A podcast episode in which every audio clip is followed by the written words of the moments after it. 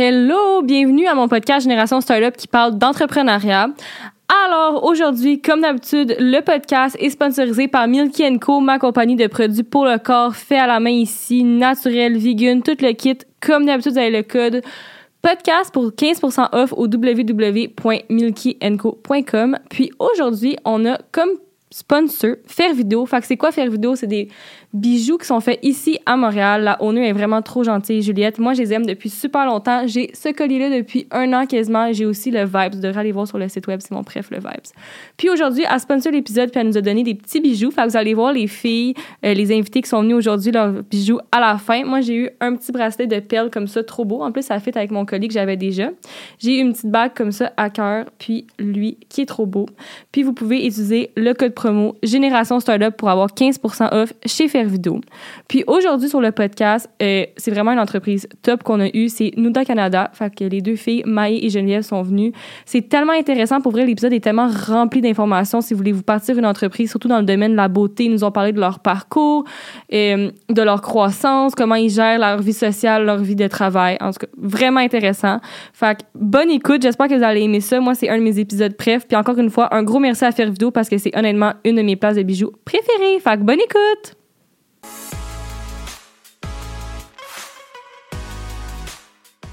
Bon, ben, allô les filles, merci d'être venues au podcast. Merci, à vous de nous recevoir. Fac, est-ce que vous pouvez nous expliquer c'est qui Geneviève, c'est qui Maï et c'est quoi Nouda? OK, ben, c'est moi Geneviève. Euh, ben, je suis maman d'une petite fille de deux ans, passionnée par tout ce qui est la beauté, les cosmétiques. J'adore cuisiner et euh, ben, entrepreneur aussi nécessairement. Donc, euh, moi, c'est Maë. Euh, je suis euh, entrepreneur également, cofondatrice de Nuda, passionnée par tout ce qui est wellness, pilates, hot girl walk, cosmétique et les voyages. donc, on est super contente d'être là aujourd'hui avec toi. Merci de nous avoir invités. Ben, merci. Puis, pour Nuda, est-ce que vous pouvez nous expliquer un peu c'est quoi les gens qui connaissent pas ça?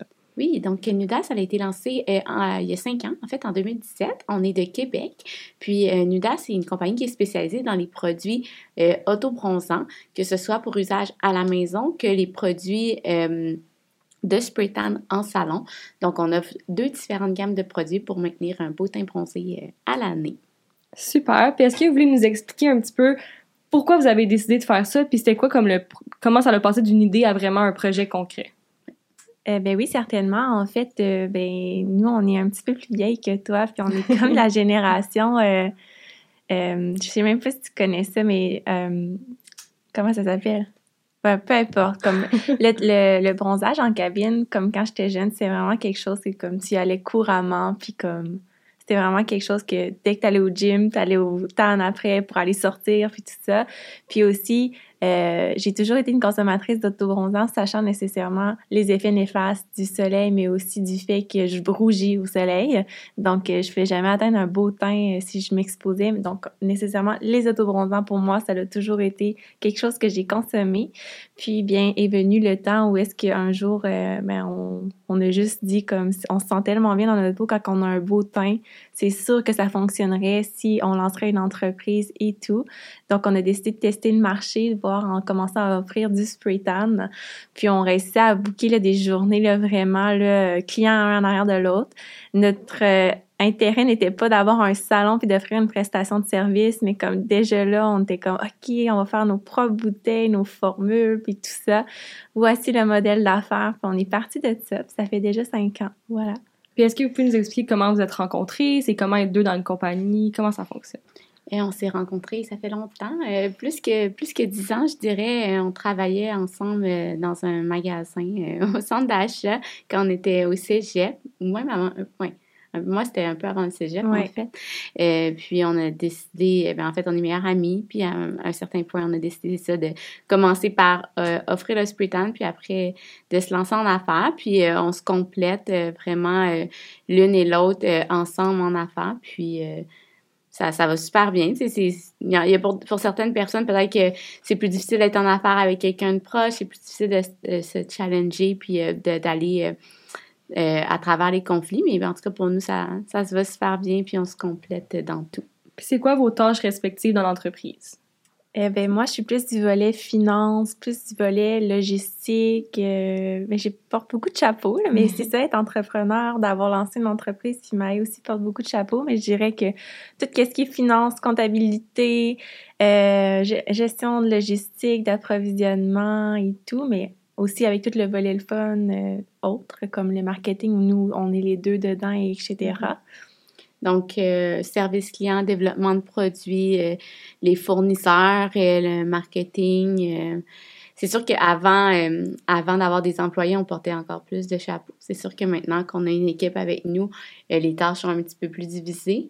mais il y a toujours plein de beaux projets. En ce moment, c'est surtout aussi de gérer l'expansion, de gérer les, nouveaux projets qu'on doit chapeauter à chaque jour. Donc, c'est c'est toujours des nouveaux défis, des nouvelles choses à apprendre parce que c'est pas nécessairement euh, toutes des choses dans lesquelles euh, on est familière ou, euh, ou qu'on a, qu'on a, qu'on a été confronté dans le passé, mais c'est toujours plein de, beaux défis puis d'apprentissage au quotidien. Puis vous avez combien d'employés? Comment vous trouvez ça être boss? on a sept, on est une équipe de sept. être boss. ben, tu sais, l'ambiance au travail est quand même chill. Comme on, est là nécessairement, on travaille vraiment entre avec nos employés de entre, ben, ensemble nécessairement, mais comme on est vraiment reconnaissant de comme d'avoir des filles qui sont motivées pour la marque, puis comme on a des projets, ils embarquent, donc c'est vraiment vraiment intéressant. Euh, mais c'est ça, c'est le fun, c'est différent de. Qu'est-ce que je trouve qui a été le plus dur, c'est de déléguer. Mm-hmm. Comme faire euh, des choses pour ajouter plus de valeur ajoutée à un certain point dans une entreprise, faut que tu délaisses des choses autres, donc de déléguer, puis quand ça a toujours été dans ta tête, puis tu le faisais d'une telle manière, tu, prends pour acquis que la personne le sait, mais non, donc euh, nécessairement, ça a été euh, du travail, l'encadrement et tout pour mettre les, les choses en, que ça fonctionne bien. on a des personnes aussi à des tâches différentes, on a une deux filles au marketing, une représentante en compte, on a des filles aux, commandes, bien sûr, au service client, donc qui gèrent tout un peu un volet différent. Puis est-ce que c'est vous qui faites, euh, comme qui emballe les produits, qui les envoie, ou ça, c'est avec une autre entreprise? Comment ça fonctionne pour... Euh? Actuellement, on a un entrepôt où est-ce que, justement, on envoie tout euh, nos commandes par nous-mêmes. Donc, on a des employés qui préparent les commandes. mais oui, effectivement, à court terme, ça serait d'avoir justement une entreprise externe qui remplit les commandes pour seulement le volet US. OK. Fait que c'est ça que je me demandais, est-ce où que vous vendez vos produits? Est-ce que c'est juste au Canada ou c'est international? On vend euh, au Canada et aux États-Unis à partir euh, de notre site web. Puis en ce moment, c'est ça, toutes les commandes partent de Québec, mais pour euh, question de logistique, de frais de livraison, les frais de douane mhm. également, puis tout ça, ça va être plus avantageux pour la clientèle américaine de faire affaire euh, pour l'instant avec un, un 3PL. oui. Ouais, exactement. Donc, d'avoir vraiment notre propre entrepôt là-bas, pour l'instant, c'est pas dans nos projets, c'est vraiment plus de travailler avec euh, un 3PL pour l'instant, à partir de 2023.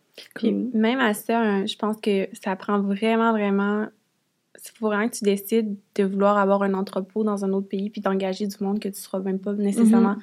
être capable d'être présent pour encadrer.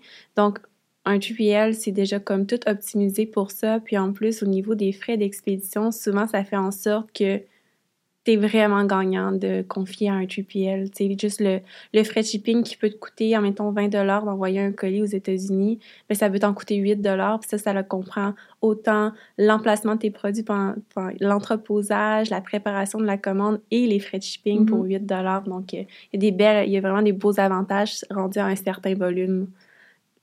Puis, vous avez parlé que vous les vendez aux États-Unis, vos produits. Est-ce qu'il y a des problèmes comme, est-ce que vous devez avoir des assurances? Comment ça fonctionne? Vous êtes quand même des produits qui vont sur la peau. A de la réglementation avec ça? Euh, ben, c'est certain que, euh, ben, oui, ça prend des assurances responsabilités mm-hmm. comme n'importe quelle entreprise. On les a. Euh, par contre, aussi, prendre en compte que la régularisation au niveau des cosmétiques aux États-Unis, elle est beaucoup, beaucoup plus lousse que qu'est-ce qu'on est au Canada. Donc, je pense que ça aurait été plus difficile d'être une entreprise américaine et de vouloir vendre au Canada. Mais là, mm-hmm. c'est l'autre contraire. Donc, on a le beau jeu. Donc, non, il n'y a pas de problème. C'est sûr que ça prend des fiches de produits, les déclarations, mais en tant que tel, on a les assurances et tout. Super. Puis est-ce que tu es à l'aise de nous dire, vous avez investi combien pour partir ce projet-là? Quand on est parti Nuda euh, en 2017, en fait, on n'a pas. Euh, ben, on, avait un investissement privé euh, de la famille de 75. 75, 75, 70. Donc, 75 000 qu'on a mis, euh, qu'on a pu euh, par la suite rembourser, mais on n'est pas, euh, on s'est pas endetté Mhm. pour partir en entreprise. Puis, on a pris des décisions judicieuses avec ce montant-là qu'on avait pour toutes les sphères qu'on doit investir quand on lance l'entreprise, qu'on pense à l'incorporation, qu'on pense au site web, euh, la première commande de produits. Sais, nous, on a décidé d'y aller directement euh, avec une commande de bouteilles imprimées en prenant le risque de peut-être que ça lève pas puis qu'on ait des produits euh, déjà imprimés qu'on peut pas se débarrasser, des choses comme ça. Mais on a décidé d'y aller en, en grand, de faire un, un beau photoshoot, une campagne marketing de lancement, puis de on a bien divisé no- notre, petit montant sous au départ là, pour, euh, pour euh, que ça fonctionne bien.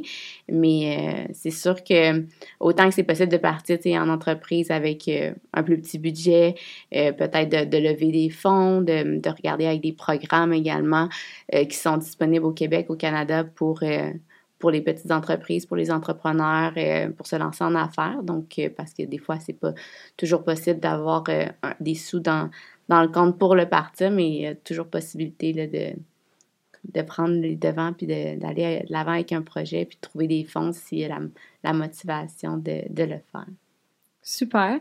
Puis les gens se demandaient comment vous avez fait pour comme trouver votre formule? C'était quoi les étapes? Comment vous avez trouvé la Est-ce que c'est une usine? Comment ça a fonctionné pour vraiment faire le produit? Eh ben, c'est certain qu'au niveau des produits autobronzants, c'est quand même plus, euh, tu sais, il faut quand même obtenir un résultat. C'est pas un savon, Mhm. c'est pas une crème hydratante. Donc, il y a le désir d'obtenir un résultat parfait avec un produit. Donc, qu'est-ce qu'on a fait? C'est certain que nous, sur le marché, on a testé qu'est-ce qui existait premièrement, puis on a travaillé de pair euh, en collaboration en recherche et développement avec un laboratoire qui a pu nous définir notre propre, notre propre recette de formules. Donc, euh, voilà, on a, on a vraiment travaillé avec des laboratoires pour faire notre recette. Puis c'est qu'est-ce qui a coûté le plus cher nécessairement. Puis au départ, on avait juste euh, un produit, dont en trois déclinaisons. Donc, nécessairement, c'est pas trois formules différentes, mais bien une formule qui avait une intensité de DHA différent. Donc, on n'a pas parti avec les... Présentement, on a 16 Q Skincare, puis on a 8 solutions. Donc, on a été graduellement nécessaire par la suite. Puis est-ce que l'usine est ici aux États-Unis? Comment? Donc, pour nos produits euh, professionnels, qui sont les produits de Spraytan, on travaille avec un laboratoire aux États-Unis, Ouais. tandis que pour toute la gamme, pour la maison, on travaille avec un laboratoire qui est en Ontario. Puis est-ce Ouais. qu'il y a une commande minimale à chaque fois que vous commandez de Oui, l'usine, j'imagine c'est ça. Puis, Ouais. quand, on, euh, quand on se part en affaires ou quand on veut justement partir dans les cosmétiques, ça peut être ça qui peut être. euh, ben, autant dans les cosmétiques, j'imagine que peut-être dans d'autres domaines, mais il y a des commandes minimum, donc de faut être réaliste, puis aussi magasiner le laboratoire ou l'entreprise avec qui on veut faire affaire en fonction de c'est c'est quoi qu'on est à l'aise de prendre autant comme risque, que c'est quoi notre clientèle, et, etc. Nous, en ce moment, on, sait le minimum qu'on est capable de commenter parce qu'on a quand même une clientèle établie, mais c'est sûr que quand au départ, quand on se faisait dire par des laboratoires que le minimum était de 5 000 ou 10 000 unités, puis qu'on n'avait pas de clientèle, ça fonctionnait pas. Donc, euh, de, chercher des laboratoires qui sont prêts à collaborer, puis à offrir des, plus petites quantités minimum, ça dépend vraiment d'un laboratoire à l'autre. Il y a des laboratoires qui ont trop des grosses lignes de production, puis euh, des grosses machines qui peuvent pas brasser moins que 5000 unités parce que sinon ils ont des pertes, euh, puis qui peuvent pas les assumer. Donc, euh, c'est de trouver des, partenaires qui sont en mesure de faire des, des quantités minimum qui sont réalistes euh, pour le projet dans lequel on travaille. Ça, c'est une question plus logistique, là, parce que les gens qui écoutent le podcast, c'est vraiment des gens comme qui veulent avoir une entreprise Oui. ou qui ont une entreprise. Mais votre packaging, exemple, est-ce que c'est vous qui doit le commander puis là, vous l'envoyez à l'usine ou c'est l'usine qui s'occupe de ça? Comment ça fonctionne? Ben, j'imagine, il y a toujours, ça dépend encore une fois, le, le partenaire avec qui euh, tu travailles. Disons que tu es en, dans les cosmétiques, je sais qu'il y a différents laboratoires qui ont déjà euh, des bouteilles en stock qui peuvent te fournir pour un certain prix, puis tu peux mettre une étiquette dessus, des choses comme ça. Nous, on y va vraiment plus euh, en recherche euh, de packaging, autant en- euh, au départ que maintenant pour respecter le reste de notre ligne. Mhm. Quand on sort un nouveau produit, on a une certaine forme en tête, un certain packaging. Donc, on part vraiment à la recherche de fournisseurs qui vont offrir ce type de packaging-là. Par la suite, des samples, euh, des couleurs, euh, effectuer des échantillons qu'on va par la suite recevoir, approuver, par la suite, la commande d'échantillon euh, qui va être, euh, pas d'échantillon, par contre, la, pardon, la commande finale, ben, elle va être envoyée directement au, euh, au laboratoire. le laboratoire va ensuite remplir à partir de ces produits-là. Mais il y a des laboratoires aussi qui ont fait des packaging, des fois, qui sont un petit peu plus génériques, puis que c'est possible de se procurer, là, quand justement le but, c'est pas de commander peut-être 10 000 mm-hmm. bouteilles. C'est possible de mettre une étiquette ou des choses comme ça directement avec des bouteilles qui sont disponibles ici c'est ça, c'est peut-être moins risqué d'y aller mhm. avec un packaging qui n'a pas de labeling dessus puis de mettre une étiquette parce que il suffit peut-être que même que on en a fait 5000 d'un produit puis finalement pour enlever un ingrédient ou quoi que ce soit, ben là, il faut que tu jettes 5000 bouteilles puis c'est comme impensable. Donc c'est des choses à prendre en considération. C'est pour ça que sais, lancer un produit cosmétique, ça se fait pas en, un mois, là, ça se fait vraiment en amont de, de travailler en avance parce que, ben oui, le packaging, on le décide, comme Maya a expliqué, on, décide c'est quoi, on a des samples, on fait écrire le print, à l'avant, mais avant ça, il faut que la, la formule aille passer le test de stabilité, etc.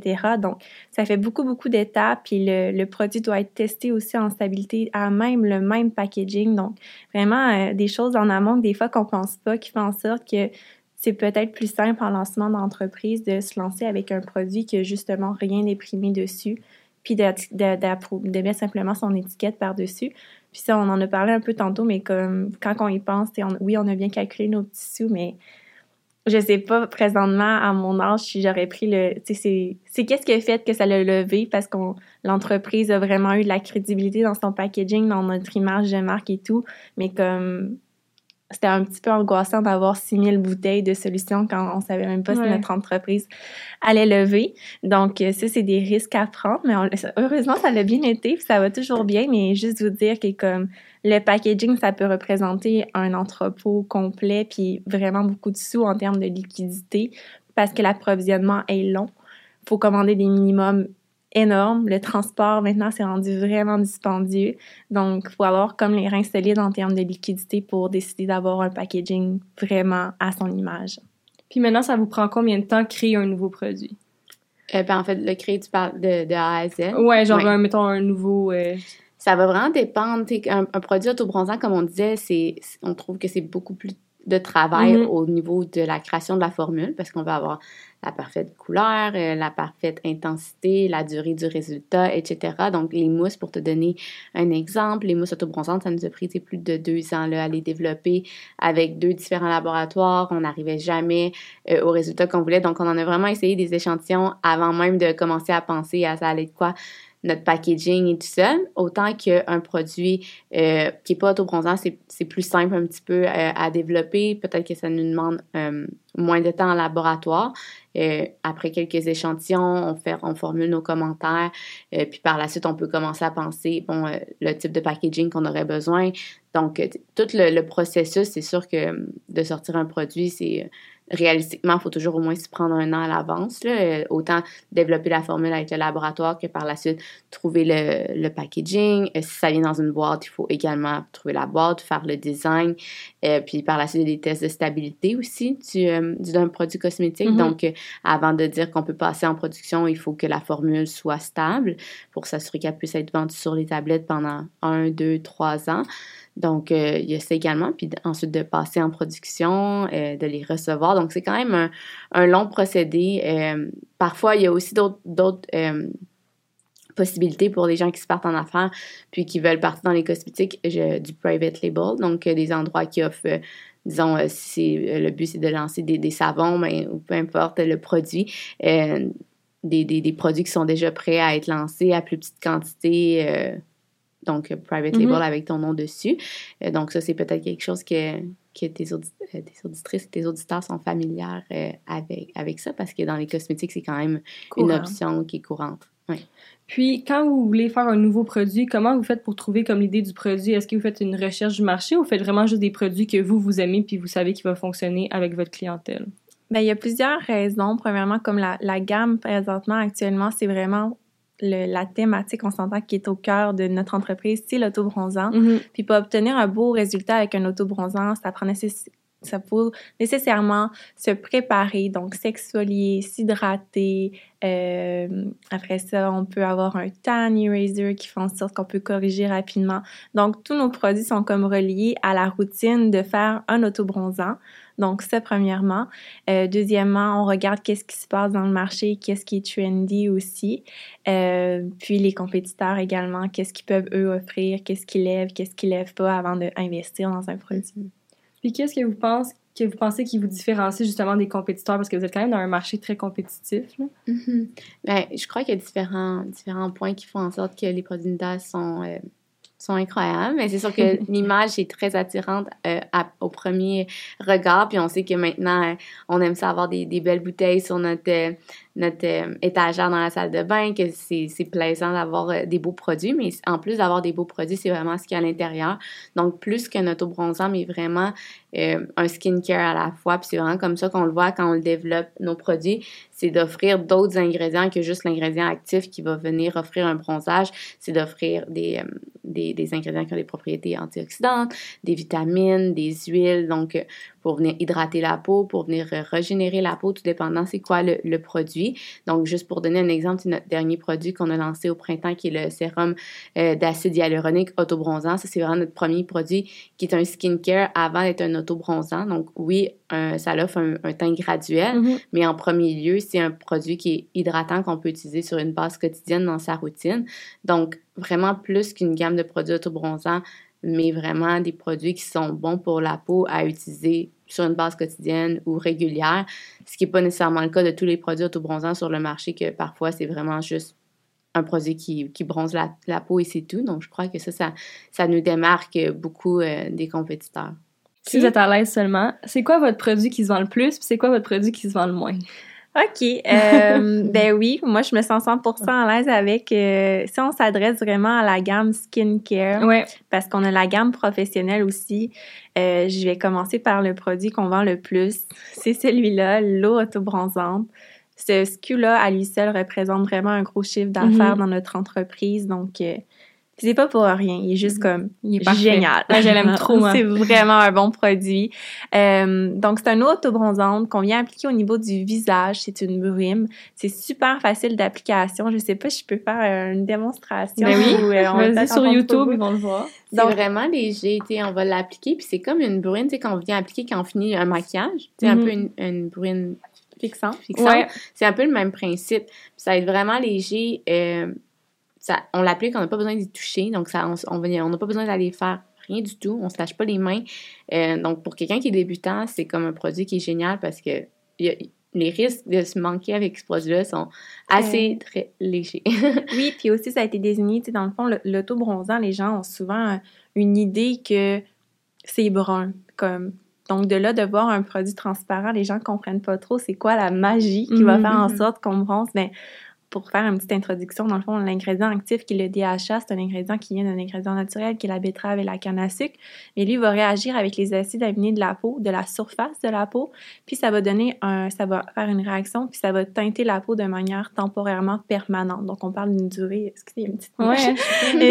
euh, une durée d'environ euh, 5 à 10 jours, tout dépendant de l'application puis qu'est-ce qu'on en fait. Donc l'eau autobronzante, elle est transparente, puis c'est vraiment une bruine. voilà. Donc, tantôt, je vais être super bronzée. Puis ça sent full bon aussi. Oui, ça sent vraiment bon. Puis qu'est-ce qui est intéressant, c'est vu qu'elle est transparente, mm-hmm. ben, ça n'obstrue pas les pores de la peau. Donc, quand on utilise un autobronzant avec une couleur guide à l'intérieur qui permet, oui, de savoir où est-ce qu'on l'applique, ben c'est une couleur guide. Donc, c'est comme considéré comme un maquillage, tandis que ça, il n'y en a pas. Donc, c'est super comme pour utiliser au niveau de la peau, de, du visage comme une peau plus euh, sensible. Mm-hmm. Donc ça, c'est notre meilleur vendeur. Notre produit qui est un petit peu plus dur, c'est un produit qui est méconnu, qui est le Tan Eraser. Donc euh, c'est une mousse qui fait en sorte qu'on peut appliquer, c'est une mousse blanche, qu'on vient appliquer sur notre corps pour enlever notre, euh, notre ancien tan. Mm-hmm. Donc on peut faire l'exfoliation pour enlever un ancien tan. Donc c'est comme un produit comme qui différencie de qu'est-ce qu'on peut trouver comme en pharmacie, etc. Donc, c'est peut-être le produit qu'on a un petit peu plus on le vend super bien, mais malgré tout, méconnu, c'est pas le premier choix du monde, et etc. Mais quand on se rate avec un autobronzant, chose qui peut arriver avec n'importe quel autobronzant si on, on prend pas le temps de bien appliquer, mais ça, c'est génial d'avoir cette bouteille-là dans son tiroir. Aussi, euh, tu sais, comme tu as fait un, tan, un tan la semaine passée, mais en fin de semaine, tu as un événement, mais il te reste des résidus d'un tan, mm-hmm. ben, ça va aider à les faire partir plus rapidement. Ben, c'est un bon produit pour les personnes qui sont comme habitués d'utiliser des autobronzants puis qui veulent juste en faire à chaque semaine puis se départir des, des résidus d'un bronzage euh, qu'il y avait la semaine dernière parce que ça va, on l'applique, en fait, on laisse euh, agir comme cinq minutes puis après ça, on va venir frotter avec un gant exfoliant puis ça va aider à faire partir plus rapidement euh, les résidus du bronzage. Ou si, par exemple, tu es allé te dormir avec ta main dans ton visage puis que là, tu tout l'intérieur de la main taché, mais ben, venir mettre justement du tan remover à l'intérieur de la main va aider à faire pâlir le résultat plus rapidement. Good.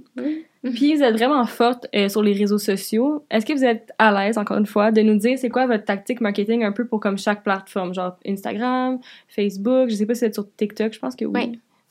Donc, euh, c'est sûr que quand on a démarré Nuda, ça a été euh, le, nerf de la guerre. Les réseaux sociaux, à ce moment-là, Instagram était encore plus c'est encore plus facile de se démarquer qu'aujourd'hui versus euh, avec l'algorithme, puis euh, les différentes réalités euh, sur, entre autres, Instagram.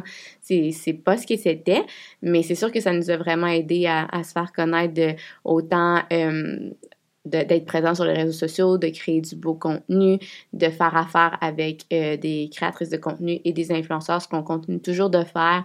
On a également maintenant un programme euh, affiliate mm-hmm. euh, qui aide aussi à, à, à, promouvoir le produit sur les réseaux sociaux, puis à, à amener de l'engagement. Donc, pour Instagram, c'est sûr que nous, on le voit vraiment comme une vitrine maintenant, que c'est plus dur d'avoir de l'engagement, mais c'est quand même important que notre marque soit présente sur les réseaux sociaux, sur Instagram, puis qu'on véhicule euh, du contenu qui est attrayant. Parce que souvent, par exemple, si je te donne un exemple, moi, avant d'acheter euh, des produits, un vêtement, peu importe, sur une autre boutique, mais je vais souvent aller voir leur Instagram euh, pour voir d'autres modèles qui peut-être qu'ils ont, ou c'est quoi la couleur de, blush que je devrais prendre ou peu importe. C'est comme un complément du site web, donc c'est intéressant que ça soit toujours bien maintenu. Puis euh, de faire affaire avec euh, des envois à des influenceurs ou à des médias, mais ben, ça, ça permet toujours de créer euh, de la belle visibilité. Tandis que Facebook, Facebook, c'est sûr que ben, pour la publicité, puis tout ça, c'est mm-hmm. toujours intéressant. On, on, reste actif, on partage du contenu sur la plateforme.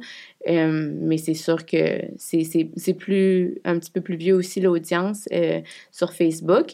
Puis TikTok, ben, c'est vraiment une belle plateforme qu'on essaye le plus possible de développer, mais ça, c'est toujours euh, une question de devenir viral du jour au lendemain. C'est dur à prédire, euh, mais on reste active, on crée du contenu qui est différent de Instagram. On fait affaire aussi avec euh, des créatrices de contenu, des influenceurs, euh, mais on crée aussi notre propre contenu. On essaie de suivre les trends. Donc, on essaie d'être présente. Pinterest également. Oui, on essaie d'être un petit peu partout puis de diversifier parce que le jour où euh, peut-être un, un, des réseaux sociaux ne, sera plus in ou n'existera plus, mais il faut qu'on ait des pions aussi euh, aux autres endroits. C'est bien important est-ce que vous faites des euh, publicités Facebook ou Instagram que, que vous payez? Est-ce que c'est vous qui les faites? Est-ce que c'est une agence? Euh, donc maintenant, c'est à l'interne, c'est géré par une directrice marketing. Et on a, dans le passé, on a fait affaire avec euh, des agences. Donc les deux sont possibles. ou c'est possible de les faire soi-même si on a une passion pour en apprendre plus sur le sujet, mais c'est comme un monde complet, autant au niveau de la publicité sur Instagram, la publicité sur Facebook, que les, les ads sur Google, qui mm-hmm. sont aussi un, un très bon moyen de, de faire de la publicité. Euh, les ads sur TikTok, on essaye d'en apprendre plus, sur Pinterest également. Donc, euh, puis le euh, affiliate aussi, il y a des, des moyens aussi d'investir dans ça au niveau de la publicité, plus aussi la publicité, ben, pas la publicité, mais le budget qu'on met dans, dans la création de contenu slash marketing d'influence, qui est également un dérivé, mais qui permet d'effectuer du brand awareness puis de la, la publicité également payante je sais que vous faites beaucoup affaire avec des influenceurs, créateurs de contenu. Est-ce que c'est souvent c'est des est-ce que vous les payez ou c'est plus du gifting d'habitude? Euh, il y a les deux. Euh, on met quand même un bon budget le niveau influenceur. Puis mhm. d'ailleurs, on est vraiment reconnaissante de comme les gens qui désirent travailler avec nous, c'est toujours plaisant. Euh, comme Maë disait au départ, Instagram était vraiment une plateforme incroyable pour scale une business chose qui est peut-être plus le cas euh, présentement. Donc, oui, on travaille des influenceurs payants et des influenceurs gifting. Il y a aussi l'affiliate, que c'est possible pour les influenceurs de faire une commission sur les ventes quand leur code sont, est utilisé. Mm-hmm. Mais oui, il y a un budget à tous les mois qui est alloué à ça, puis on essaie de diversifier. Euh, d'influenceurs aussi. Donc, on a vraiment une grosse, grosse banque d'influenceurs. Euh, puis là, on essaye d'y aller plus un peu avec l'Ontario aussi, euh, parce que nécessairement à Québec, ben, on, ça fait à peu près quoi, cinq ans qu'on a lancé NUDA, donc euh, tranquillement, on essaye de sortir du Québec. Puis pour une compagnie qui a comme un tout petit budget qui commence en mm-hmm. marketing, c'est quoi que vous conseillez de dépenser ce petit budget-là? Qu'est-ce qui fonctionne le plus pour vous dans toutes vos tactiques? Euh, ben moi, je pense que si euh, le risque est moins, c'est sûr que, étant donné la réalité d'Instagram présentement, euh, je crois que j'irai avec le affiliate parce que le risque est moindre en tant que tel qu'on paye la personne quand elle, elle, fait, une, elle fait une vente. Donc, mm-hmm. c'est comme business to business.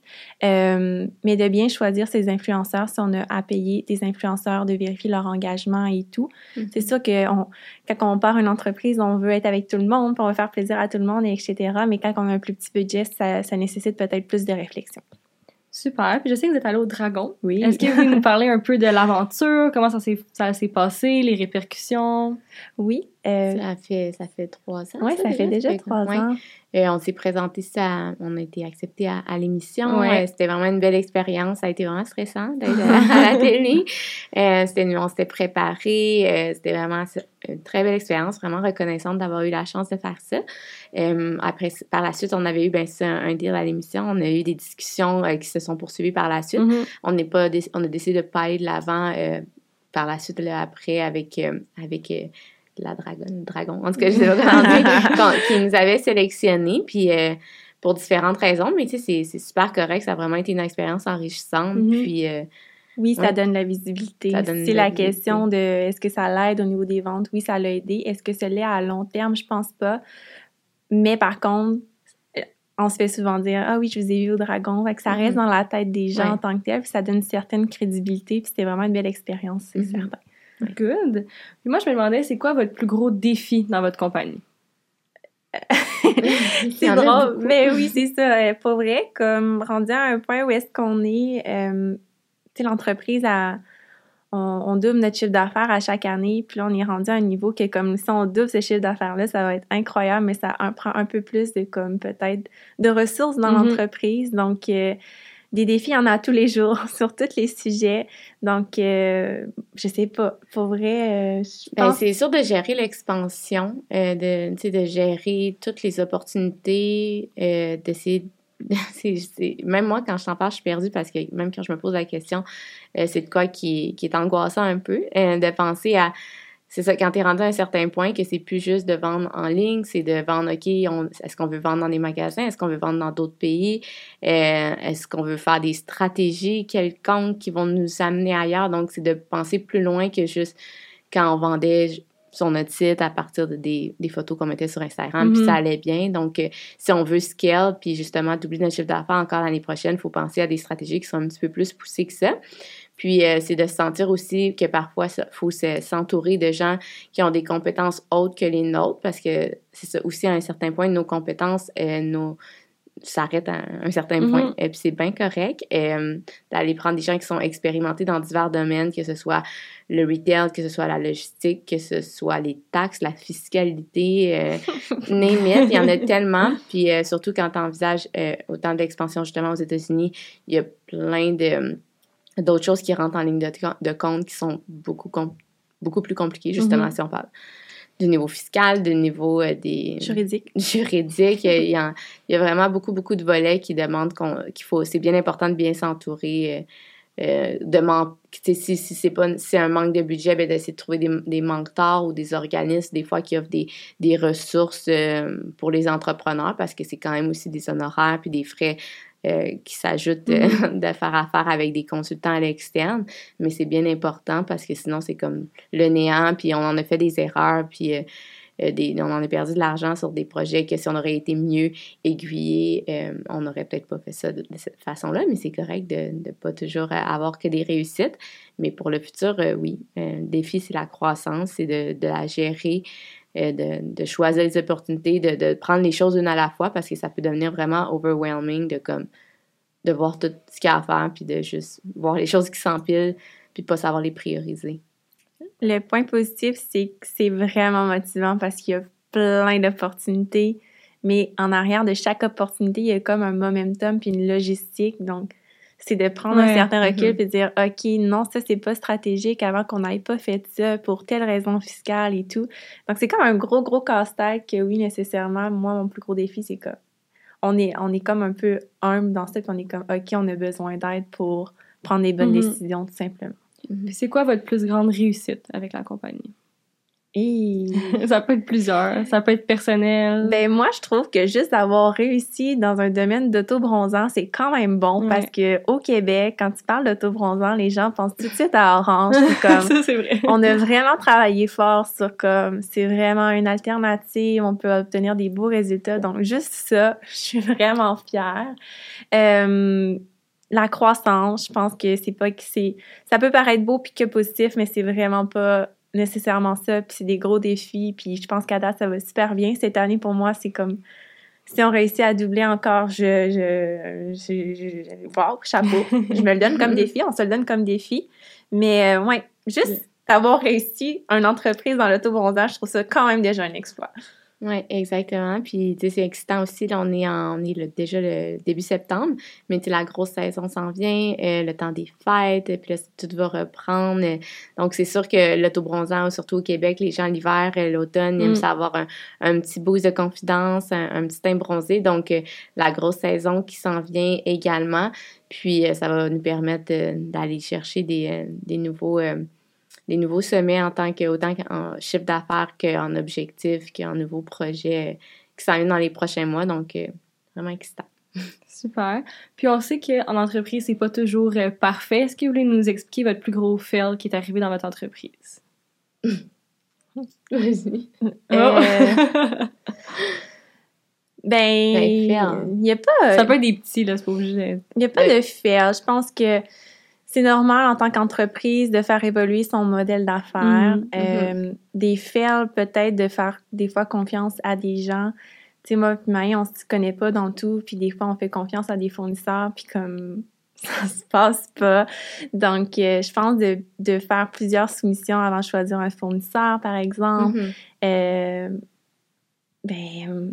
De bien, euh, de les talonner, tu sais, de... Ouais. Parce que, clairement, quand quand disons que tu as un projet en tête, tu as une idée qui t'aimerais qu'il soit fait de cette manière-là, dans ces délais-là, euh, puis que, si tu ça, que tu restes pas assez à l'affût sur euh, le mandat ou peu importe que les suivis sont pas faits, ben, c'est ça. Des fois, le fournisseur ou la partie qui est à l'externe de toi, qui n'est pas dans ton bureau avec toi, c'est plus dur d'avoir euh, le contrôle, effectivement. Donc, de faire des suivis serrés, de s'assurer que, que ça suive la vision de l'entreprise, puis que ça se passe dans les temps. Moi, être déçu à la fin. Puis j'ai une comme de penser à quelque chose, là, c'est vrai tout ça, mais c'est pas un fait, c'est juste, si, admettons, tu me disais, si tu avais la chance de faire quelque chose de différemment, euh, j'aurais des employés plus, rapidement. Ouais. ouais ça a pris combien de temps avant Ça a pris euh, comme un bon deux ans et demi. OK, vous étiez juste deux? Ouais. Mhm. Les deux premières années, on a fait le Canada deux fois au complet. Je te dis, c'était capoté. Chaque, fin, de semaine, chaque fin de semaine. Pour donner des formations. Non, euh, à ouais l'esthéticienne, ben, puis tout ça, pour, plus pour le, volet spectacle professionnel. Mais oui. Oui, avoir des employés, tu sais, c'est toujours un, risque financier au final, je veux pas, mais comme ça vaut tellement la peine. Pas pour plus rien faire, au contraire, pour comme multiplier la capacité. Mm-hmm. Tu sais, dans une semaine, il y a 40 heures pour un employé, mais mm-hmm. on essaie en tant qu'entrepreneur de se limiter à ça, mais c'est pas le cas. Mais comme ben, ça te donne 80 heures de plus de capacité puis d'opportunité à faire grandir, l'entreprise. Puis je trouve vraiment qu'un employé, c'est vraiment une valeur ajoutée. Et donc, euh, ça, c'est vraiment quelque chose que je... C'est pas un fait, c'est correct qu'on l'a fait, mais on s'est peut-être brûlé, puis peut-être qu'on serait encore plus loin si on avait sauté sur l'opportunité d'avoir plus d'employés. Puis d'ailleurs, ben, cette année, on va aussi avoir d'autres nouveaux employés pour aller plus vite, donc c'est vraiment cool.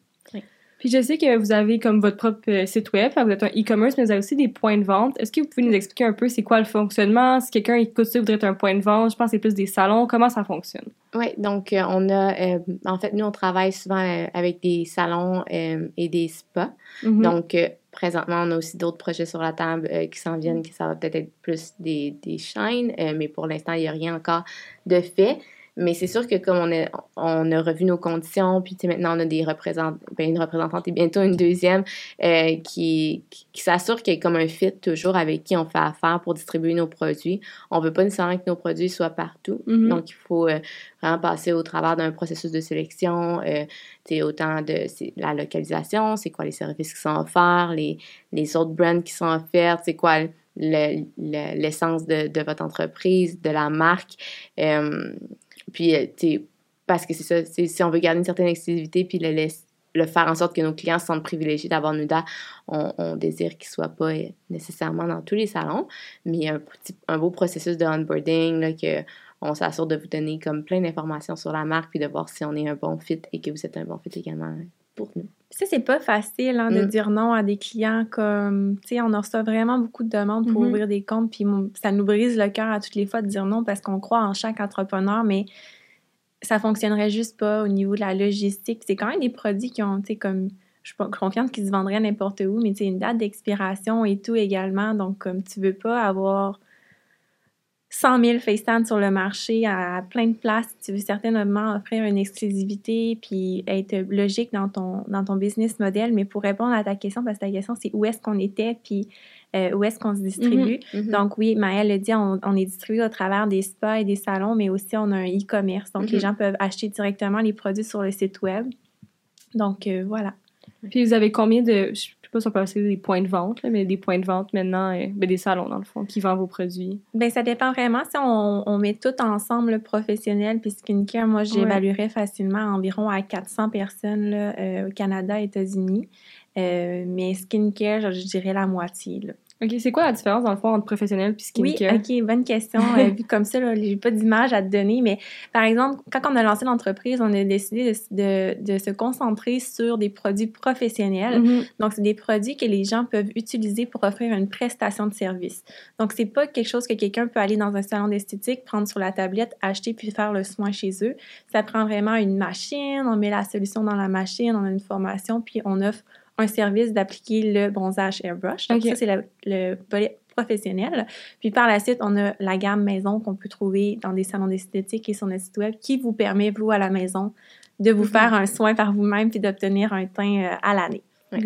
Puis, est-ce que vous savez c'est quoi le pourcentage de gens qui commandent sur votre site? Est-ce que c'est plus maintenant en ligne ou c'est vraiment plus dans les salons?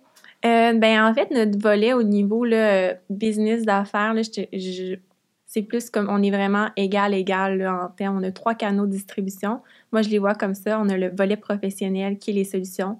On a les retailers qui sont les gens qui vont revendre nos produits. Mm-hmm. Puis on a le D2C. Donc, on est vraiment 33, 33, 33. Moi, je veux savoir, c'est quoi votre plus grand rêve avec Nuda? Genre un magasin que vous aimeriez être dedans ou juste quelque chose que vous aimeriez réaliser?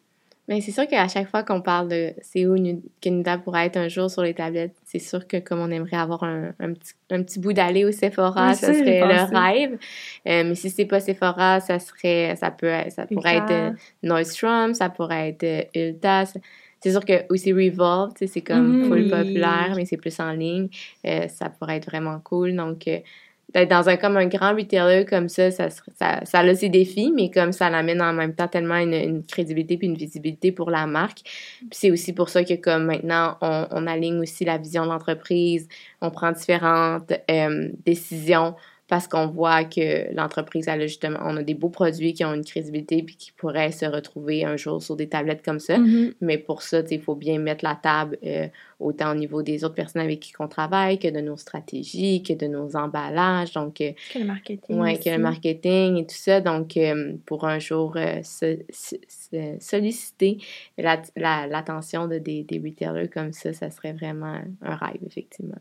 Puis est-ce que vous avez déjà essayé de contacter comme Sephora ou des places comme ça? Oui, mais on a déjà été en contact. Des, des contacts initiaux qui avaient été mm-hmm. faits. Euh, il y en a encore qui sont faits avec différentes autres, euh, autres lignes. Euh, pas de lignes, autres retailer. Mhm. Euh, on espère vraiment euh, qu'en 2023, il y a des choses qui vont bouger à ce niveau-là. Euh, c'est bien excitant, que ce soit au Canada ou peut-être juste aux États-Unis ou peut-être ailleurs. Donc, euh, on, on est ouverte à toutes les opportunités. Puis, euh, Il existe entre Oui. autres euh, une convention qu'en tant qu'entreprise, vous pouvez participer quand vous êtes dans le domaine de la beauté. Puis on Mhm. l'a fait pour la première fois cette année, puis c'était incroyable.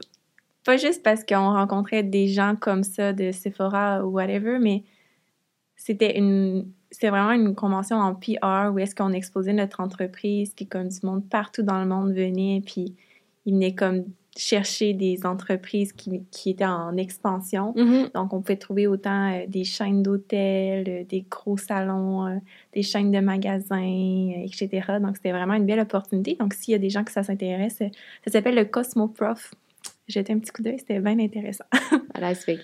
À Las Vegas, en plus. Puis est-ce que vous faites d'autres salons ou c'était le seul. euh, Euh, ben ça, c'est le seul salon qu'on a fait, là, plus euh, justement retail, Ouais. distributeur, mais on fait quand même beaucoup de salons euh, plus euh, professionnels pour rencontrer euh, ça, des, des salons, des esthéticiennes, des Mhm. spas.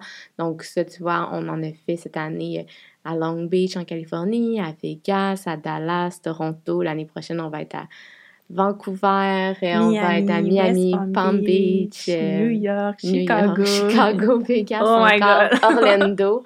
Donc, un peu partout. C'est des beaux salons que comme c'est des salons sur deux jours, euh, on arrive avec notre kiosque, on parle avec des professionnels euh, qui sont intéressés soit par offrir le service de spray tan dans leur salon ou sont pas nécessairement intéressés à offrir le service de spray tan, mais ils aimeraient avoir une gamme de produits autobronzants à Mhm. offrir dans leur salon. Donc, on, a, on va à toutes ces, ces conventions-là euh, pour euh, développer notre clientèle là, dans, dans divers États aux États-Unis ou diverses provinces au Canada. Puis étant une Ouais. entreprise juste en e-com, parce Ouais. que même les professionnels vendent, achètent sur le site Internet, c'est comme le seul moment où est-ce qu'on peut rencontrer les clients. Fait que c'est vraiment le fun. Ouais. Toujours plaisant. Puis pour aller à un côté plus euh, personnel, Mhm. c'est quoi que vous aimez le plus d'être entrepreneur?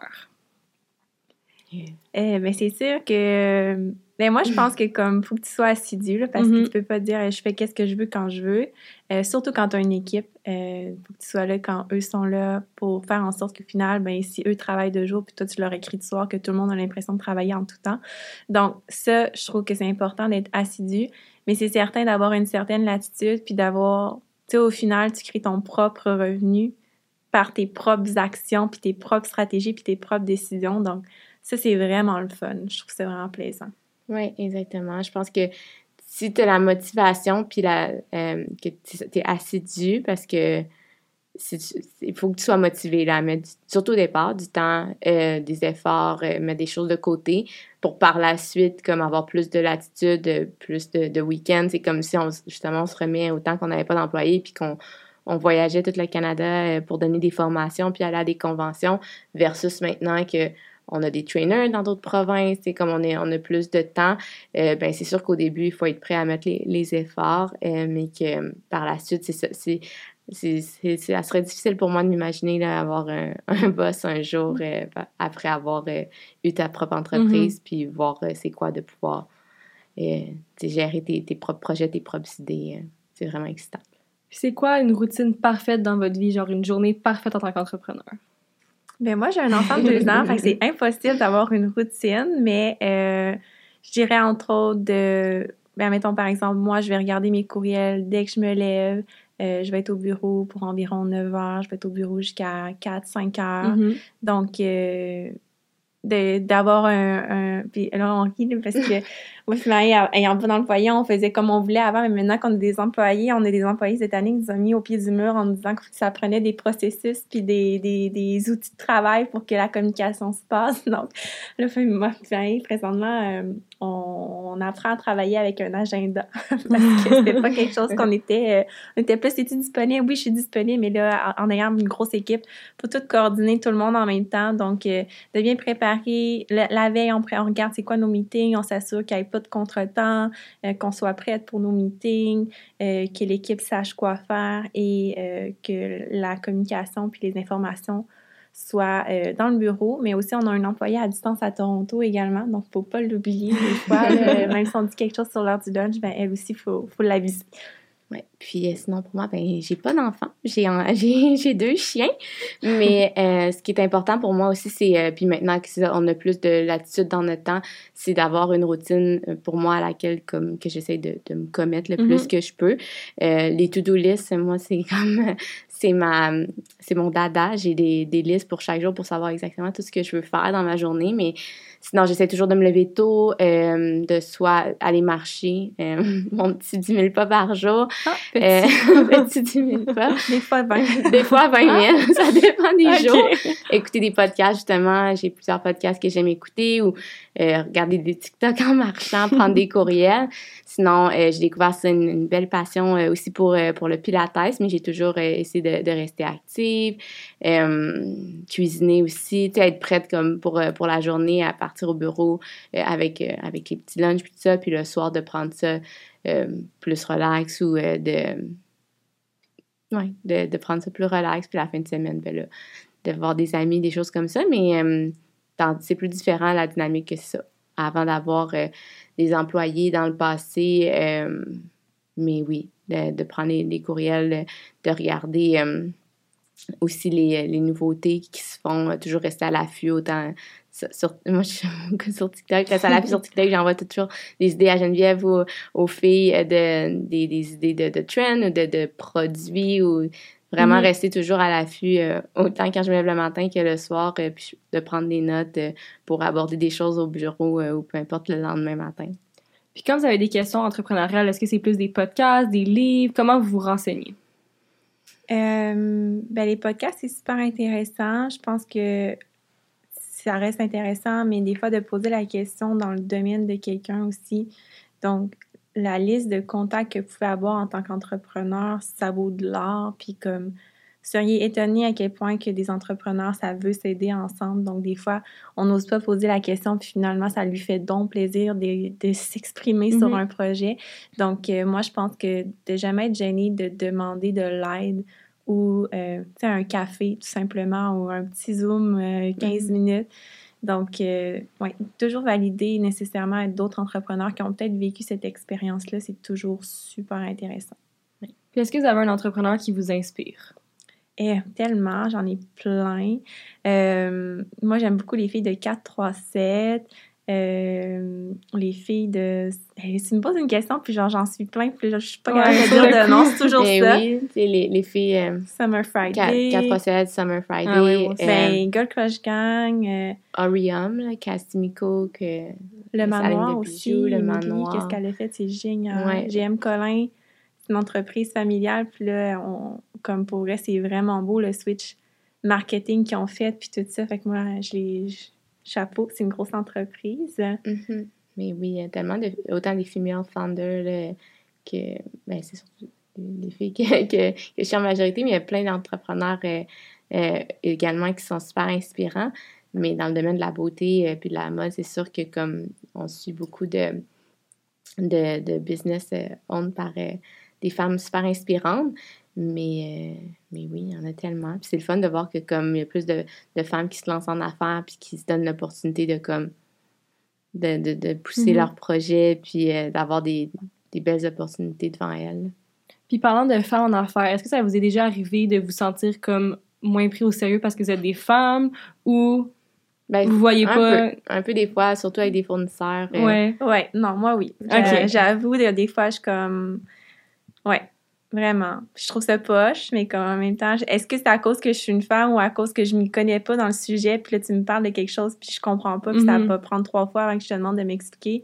Peut-être, mais je pense que oui. Ça l'arrive. Puis pour finir le podcast, on pose tant des petites questions rapides, un peu plus euh, du tea, comme on aime appeler. oui. Fait que si vous êtes à l'aise, encore une fois seulement, est-ce que vous voulez nous dire votre chiffre d'affaires des cinq dernières années? Euh, ben, je te parlerai de millions sans te dire Ouais. c'est quoi, mais comme on est rendu dans des millions, fait que c'est une croissance. Fait que quand tu, admettons, tu fais 4 millions, ben, l'année prochaine, ton step, c'est 8 millions Mhm. si tu veux le doubler. T'es mieux d'avoir des bonnes stratégies. Mhm. Donc, euh, ouais. Super. Puis, euh, est-ce que vous avez une histoire du comme le pire service à la clientèle? Hein? Le- de- tu veux dire comme une. Que, ouais, que vous, il y a eu comme une cliente qui était pas cool ou un review, une expérience pas le fun. Envers ben, notre entreprise? Ouais, envers votre entreprise. Ben, c'est sûr que comme un autobronzant, il faut, suivre les, directives pour l'appliquer puis que ça soit beau, peu importe le produit. Donc, tu sais c'est quand les gens arrivent, ils me disent je suis orange à cause de votre produit, mais sais, c'est sûr que si le produit n'est pas bien appliqué, je peux pas venir l'appliquer pour toi. Puis c'est ça qui, qui est plate avec un produit comme ça. C'est pas juste comme un savon, OK, je me lave avec le savon, Mhm. peu importe c'est lequel savon ou c'est qui qui l'utilise, le résultat va être le même.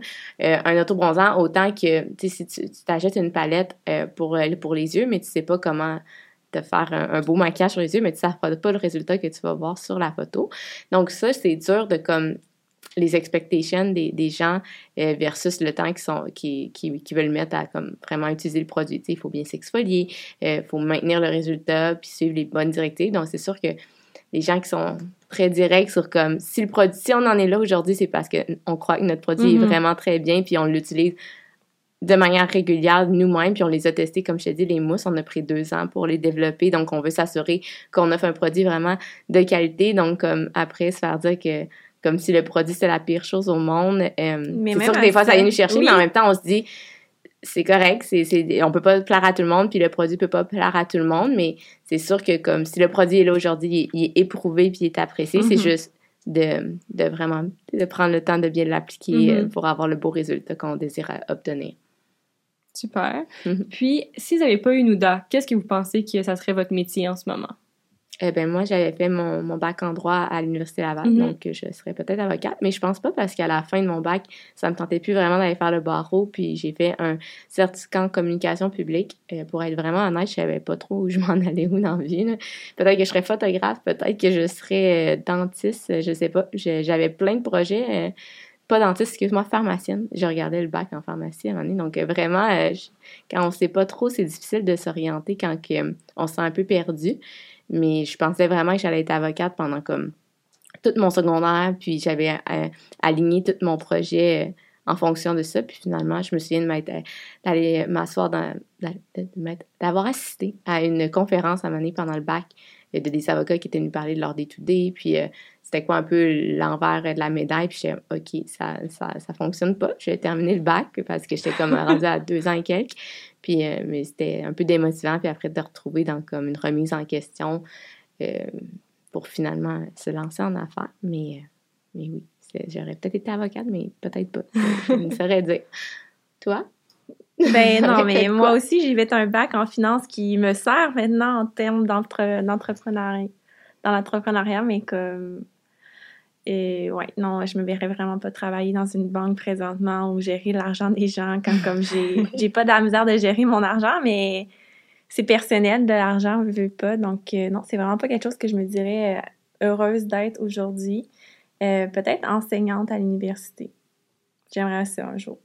Cool. Mm. Puis, est-ce que vous pensez que l'école, c'est nécessaire pour être entrepreneur ou c'est pas nécessairement quelque chose qui est obligatoire? Je pense Euh, ça peut être une, une- un beau background, ouais, mais je pense que c'est les expériences puis les contacts, mais surtout les la, formations, la, les formations.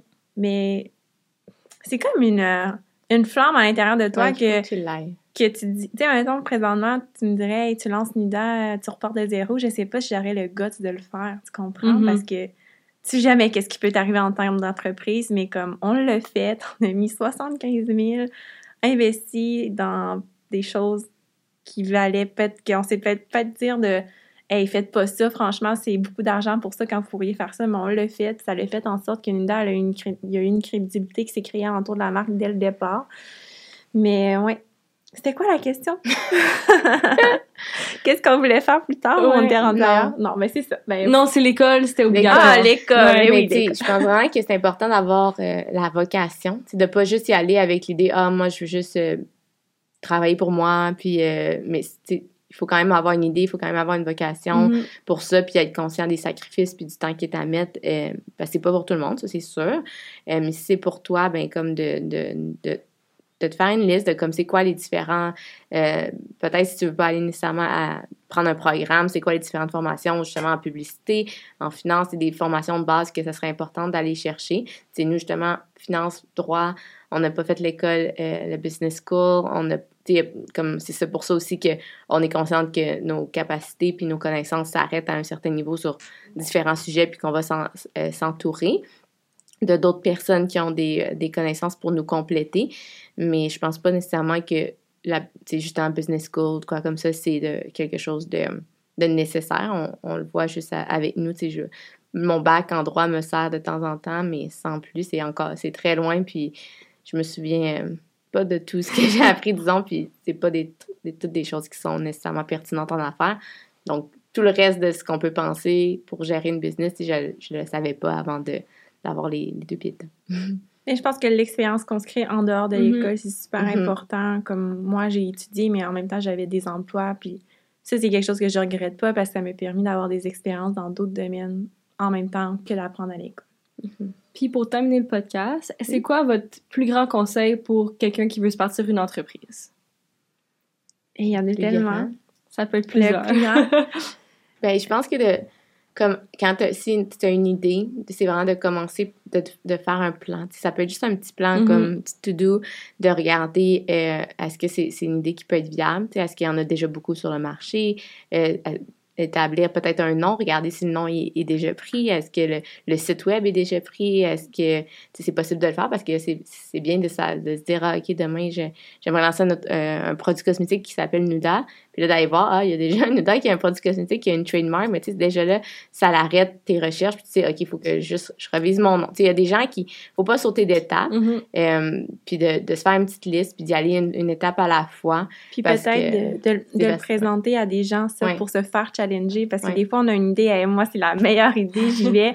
puis là, finalement, quelqu'un arrive avec quelque chose, puis ah, mais t'as-tu pensé à, ce, à cette, à cette euh, loi euh, au niveau de la telle chose qui fait en sorte que je suis pas sûre que ça pourrait. Tu sais, mm-hmm. c'est con, là, mais admettons, euh, on parle de complètement de choses, mais mettons, les, les, il y a des produits que tu peux pas advertiser sur les réseaux sociaux. Donc, comme, comment tu veux te faire connaître à l'ère du numérique, etc. Donc, de se faire challenger par d'autres personnes quand tu présentes, c'est peut-être une bonne chose.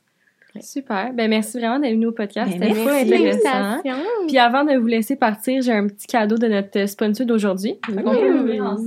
Merci. Ben oui. Les gens sur YouTube, ils vont le voir. Fait que c'est de chez Faire Vidéo. C'est des bijoux. C'est fait ici à ah, Montréal. Cool. Fait qu'on peut les ouvrir, montrer euh, nos cadeaux. Merci. Ouh, doré. c'est parfait. Parfait. Ah, argent. On dirait qu'on a hein? écrit. Ouais, mais je pense qu'elle vous a écrit une petite lettre si vous pouvez la lire ah, après, à le garder. Wow, fait que c'est ça. Un gros merci. Puis c'est où qu'on peut retrouver votre entreprise sur les réseaux sociaux? C'est quoi le handle, le site web? Donc, c'est Nuda Canada sur Instagram, Facebook. Euh, pour les consommateurs, le site web, c'est juste nuda.ca. Puis on va vous offrir 15 avec euh, le code Génération Startup euh, pour vous procurer vos produits via notre site. On offre aussi la livraison gratuite sur les commandes de 75 et plus. Si vous cherchez comme le produit Nuda à essayer en premier, c'est sûr que c'est l'eau auto-bronzante qui est disponible soit originale ou euh, dans euh, la teinte euh, dark. Donc, mm-hmm. si tu as déjà un petit teint bronzé, peut-être y aller avec la version plus foncée. Puis, c'est toujours bien de, si tu veux faire un bundle, ben, la mousse auto-bronzante qu'on offre dans le médium foncé et ultra foncé. Donc, les deux produits le chouchou de nos clients. Super, ben un grand merci, encore une fois. Puis merci Faire Vidéo et à la semaine prochaine. Merci, bye bye.